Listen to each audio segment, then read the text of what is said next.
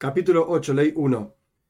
La tefilá, la plegaria de la congregación, es siempre escuchada, incluso si hay entre ellos pecadores. Dios no rechaza, no desprecia la tefilá del público, de muchos juntos. Por lo tanto, la persona siempre debe asociarse a sí mismo con la congregación y no debe rezar solo todo tiempo que puede rezar junto con la congregación. Y siempre la persona debe ir a la mañana y a la noche al Beit a la sinagoga, Beit Knesset. Porque la tefilá no es escuchada en todo momento excepto en la sinagoga. Y toda persona que tiene una sinagoga en su ciudad y no reza en ella junto con la congregación se llama un mal vecino. 2. Es una mitzvah, algo positivo, no en este sentido hablando de precepto positivo de la Torah, sino algo bueno, correr hacia la sinagoga, como está escrito, te conoceremos, te perseguiremos para conocer a Dios. En Oishea, el capítulo 6, el versículo 3.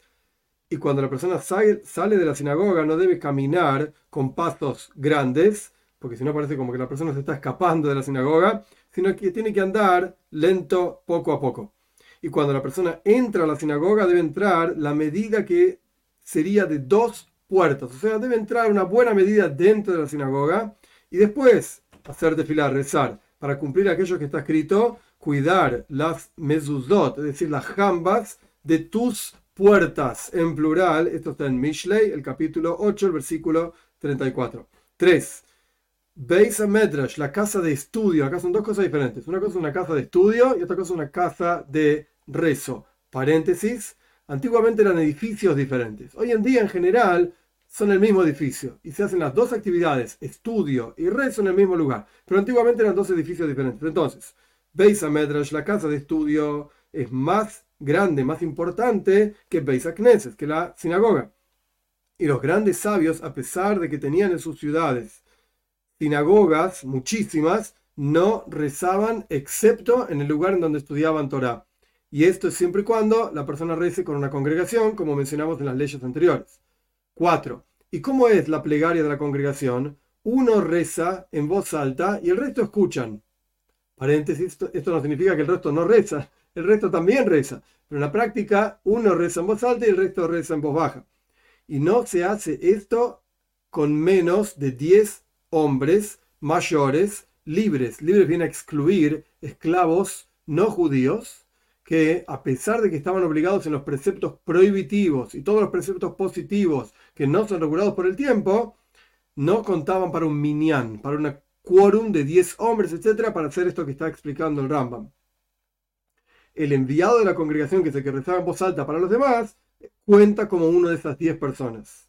E incluso si algunos de ellos ya rezaron y ya cumplieron su obligación de la tefilá, cumplen también con completar el minyan, el quórum de 10 personas, siempre y cuando la mayoría de las 10 personas, o sea, 6 personas, no hayan rezado. Y también no se dice kedusha, que es una literalmente significa santificación, pero es una parte del rezo en donde todos están santificando el nombre de Dios, tal y cual los ángeles lo hacen, diciendo santo, santo, santo, etc. No se hace esto y tampoco se lee la Torá en público, digamos, y tampoco se bendice antes y después de la lectura de la Torá, y no se dice la Haftará. Haftará, el Rambam lo explica mucho más adelante, es una porción de los profetas que nuestros sabios decretaron leer después de la lectura de la Torá, en recuerdo que en una época estaba prohibida la lectura de la Torá, entonces nuestros sabios leyeron profetas en lugar de los cinco libros de Moshe, los profetas. Esto se llama Haftara, que significa como finalizar la lectura. No se lee la Haftara de los Nevim, de los profetas, excepto si hay 10 personas. 5. Y también una persona no debe decir la bendición del Shema, o sea, las bendiciones anteriores a la lectura del Shema, y todos escuchar y responder tras él amén, o sea que creen en eso, excepto si hay 10 personas. Y esto es lo que se llama en, el lenguaje talmúdico poires al Shema. Traducción literal de poires es como que Dios extienda sobre nosotros su cabaña de paz, una cosa así. Entonces, extender el Shema significa leer una persona, que es el, enviado de la congregación, frente al resto de las personas para que los demás escuchen y digan amén. Esto solamente se hace si hay 10. Esto es lo que está diciendo el Rambam. 10 hombres mayores, etcétera, como explicado en la ley anterior. Y no se dice Kadish, que es una plegaria que decían los huérfanos tras la muerte de sus padres, excepto si hay 10. y los sacerdotes, los koyanim, no hacen la bendición de los koyanim elevando sus manos, traducción literal, excepto si hay 10. Y los koyanim cuentan como parte de esos 10. Porque todo lugar donde hay 10 judíos se llaman una Eida, una congregación. Por cuanto está escrito, esto está en Parshas Shlach, hasta cuando esta congregación mala me va a enojar, etcétera, en el libro de Bamidbar, el capítulo 14, el versículo 27. Entonces vemos que 10 personas son una congregación, por cuanto eran 12 espías en Parsha Shlach, pero dos de los espías, Caleb y Joshua, eran buenas personas, no enojaron a Dios, entonces son 10 los que Dios llama una mala congregación. De aquí aprendemos que una congregación son 10, por cuanto excluimos a Joshua ben Nun y Caleb ben Yefune. 6 y todo aquello que se llama Devar Kedusha, palabras que tienen una cierta santidad específica, no deben ser dichas excepto en una congregación de judíos, como está escrito, y me santificaré dentro del pueblo de Israel. Y esto se aprende que estamos hablando de una congregación por cuanto en otro lugar también se compara dentro, la palabra dentro, con la palabra congregación, y aquí dentro significa el pueblo de Israel, y santificar, santificación del nombre de Dios, es dentro, o sea, 10 judíos, como fue explicado anteriormente.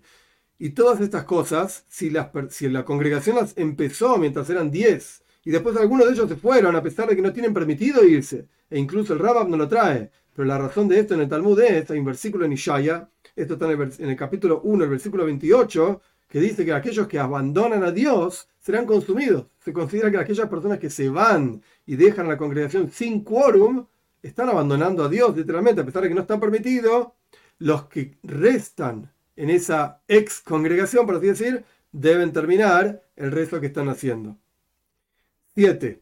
Y todos tienen que estar en un mismo lugar y el enviado de la congregación junto con ellos en un mismo lugar si hay un patio, patio acá no significa literalmente abierto, sino que significa un espacio, una habitación, una habitación pequeña que está abierta en forma plena a una habitación más grande. Imaginemos como si fuesen dos rectángulos, un rectángulo arriba es una habitación grande y un rectángulo abajo una habitación pequeña. Y hay una abertura entre la habitación grande arriba y la habitación pequeña abajo. Pero esa abertura es muy particular, porque no es simplemente un rectángulo y sigue para abajo, sino que esa abertura es de manera tal que las paredes del rectángulo grande entran un poco tapando parte del rectángulo pequeño.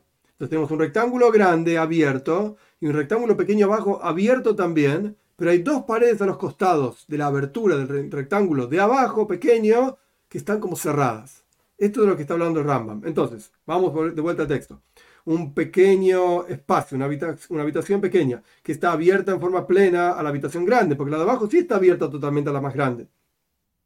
Y había nueve personas en la grande y una persona en la pequeña, con, los contabilizamos como diez, se unifica todo y son un minyan, un quórum de diez personas.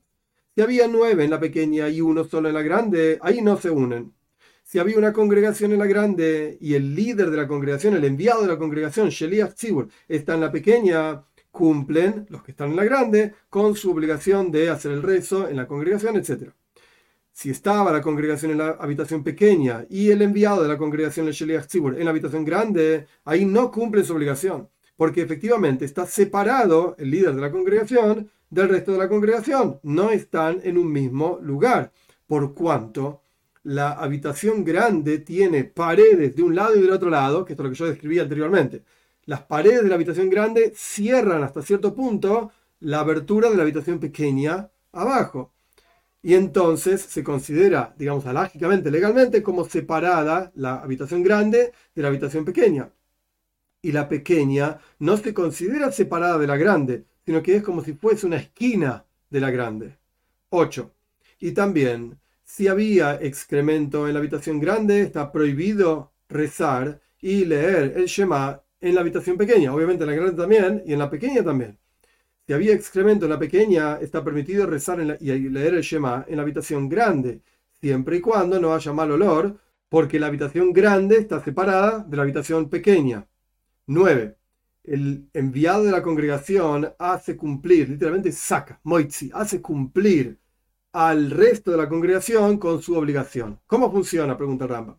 En el momento en que él reza y ellos contestan escuchan, perdón, y contestan Amen, o sea, que creen en esto que está diciendo el líder de la congregación, tras cada una de las bendiciones, es como si ellos hubiesen rezado, a pesar de que no rezaron en la práctica, es como si ellos hubiesen rezado.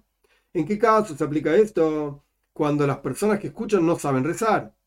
Pero aquella persona que sabe rezar no cumple su obligación de rezo excepto con su propio rezo. Paréntesis, no está en el texto de Rambam. No hay que olvidarse que antiguamente los sidurim, los libros de rezo, eran manuscritos. Y eran extremadamente caros los libros y no había un libro disponible para cada persona que aparecía en la sinagoga. Entonces, muchísimas personas eran iletradas, analfabetas, etc. No sabían leer ni, ni nada por el estilo. Escuchaban la plegaria del líder de la congregación, el enviado de la congregación, respondían amén y es como si ellos hubiesen rezado. Y por eso también vamos a encontrar en, el Yohanan particularmente, hablando en el código de la judía, montones de leyes de qué pasa si la persona se equivocó, se olvidó de decir esto, porque no tenían un texto delante de ellos. Hoy en día, gracias a Dios, tenemos textos incluso en todos los lenguajes, entonces no se considera más que las personas no saben rezar. Puede abrir el libro y leer en el lenguaje que quiera. Entonces no necesariamente se aplican todas estas leyes, pero este es el fundamento de la estructura del rezo, que hay uno que es enviado de la congregación, reza, por así decir, en voz alta, y el resto escuchan y dicen amén. 10. ¿En qué caso se aplica esto? Que aquella persona que sabe el rezo debe hacerlo y no cumple su obligación con el rezo del líder de la congregación en todos los días del año, excepto Rosh Hashanah, al comienzo del año, y Yom Kippur, el día de perdón del año de Yoibel, que había un montón de bendiciones adicionales en el año del quincuagésimo año, etc. jubileo. Pero los dos días estos mencionados, Rosh Hashanah y Yom Kippur de Yoibel, el enviado de la congregación hace cumplir la obligación incluso de aquellos que saben rezar. Porque así como cumple con aquellos que tampoco saben rezar, cumplen aquellos que saben rezar. Por cuanto son bendiciones largas. Y la mayoría de las personas no las, no las conocen y no pueden concentrarse como corresponde tal y cual lo hace el enviado de la congregación. De vuelta, acá vemos una vez más que ¿por qué no podés rezar vos? Porque no tenían libros, porque eran bendiciones raras, se decían una vez al año y no las sabían las personas y no tenían libros para leerlas. Bien, por lo tanto, si aquella persona que efectivamente sabe rezar quiere apoyarse en esos días o dos días sobre la tefilá del enviado de la congregación para que el enviado de la congregación cumpla su obligación, la de esta persona que está escuchando, del rezo, tiene permiso de hacerlo, porque son bendiciones diferentes, raras, etc. 11. No nombramos enviado de la congregación excepto una persona que sea el más grande e importante, quiere decir, de la congregación, en sabiduría y en sus acciones. Y si tenía barba, esto es más alabado todavía. Y nos esforzamos de que el enviado de la congregación sea una persona que tenga una voz dulce y que esté acostumbrado a leer. Leer significa los libros de la Torá, de los Tehilos y los Salmos, porque la mayoría del rezo son salmos justamente, y composiciones de diferentes versículos del Tanaj, de la Biblia entera. Y aquella persona que no tiene una barba completa, paréntesis, si no le sale barba, por supuesto, no se aplica esto. Estamos hablando de aquella persona que sí le sale la barba. Pero si una persona no tiene la barba completa, a pesar de que es un gran sabio, no debe ser el enviado a la congregación porque es una falta de honor a la congregación. Que esta persona que no tiene barba está rezando por todos los demás. Pero esa persona que no, que no tiene barba puede, como dijimos anteriormente, extender el Shema, o sea, decir las bendiciones del Shema y el Shema propiamente dicho para el resto de la congregación a partir de que ya tenga dos pelitos, pelos públicos, a eso se refiere, después de los 13 años. 12. Y de la misma manera, una persona que es tartamuda o que pronuncia mal las palabras, por ejemplo, aquella persona que la llama a la letra Aleph con la letra Ain, y a la letra Ain como la letra Aleph, paréntesis, hay muchas costumbres al respecto de cuál es la pronunciación de cada una de las letras del alfabeto hebreo, etcétera, en el rezo o en el estudio, hay lugares en donde la letra Aleph y la Ain efectivamente suenan diferentes, pero para la mayoría de los casos suenan igual, así que es un ejemplo nada más. Aquella persona que no sabe pronunciar las letras como corresponde, y también toda persona que no sabe pronunciar las letras como corresponde, no se lo nombra como líder y enviado de la congregación.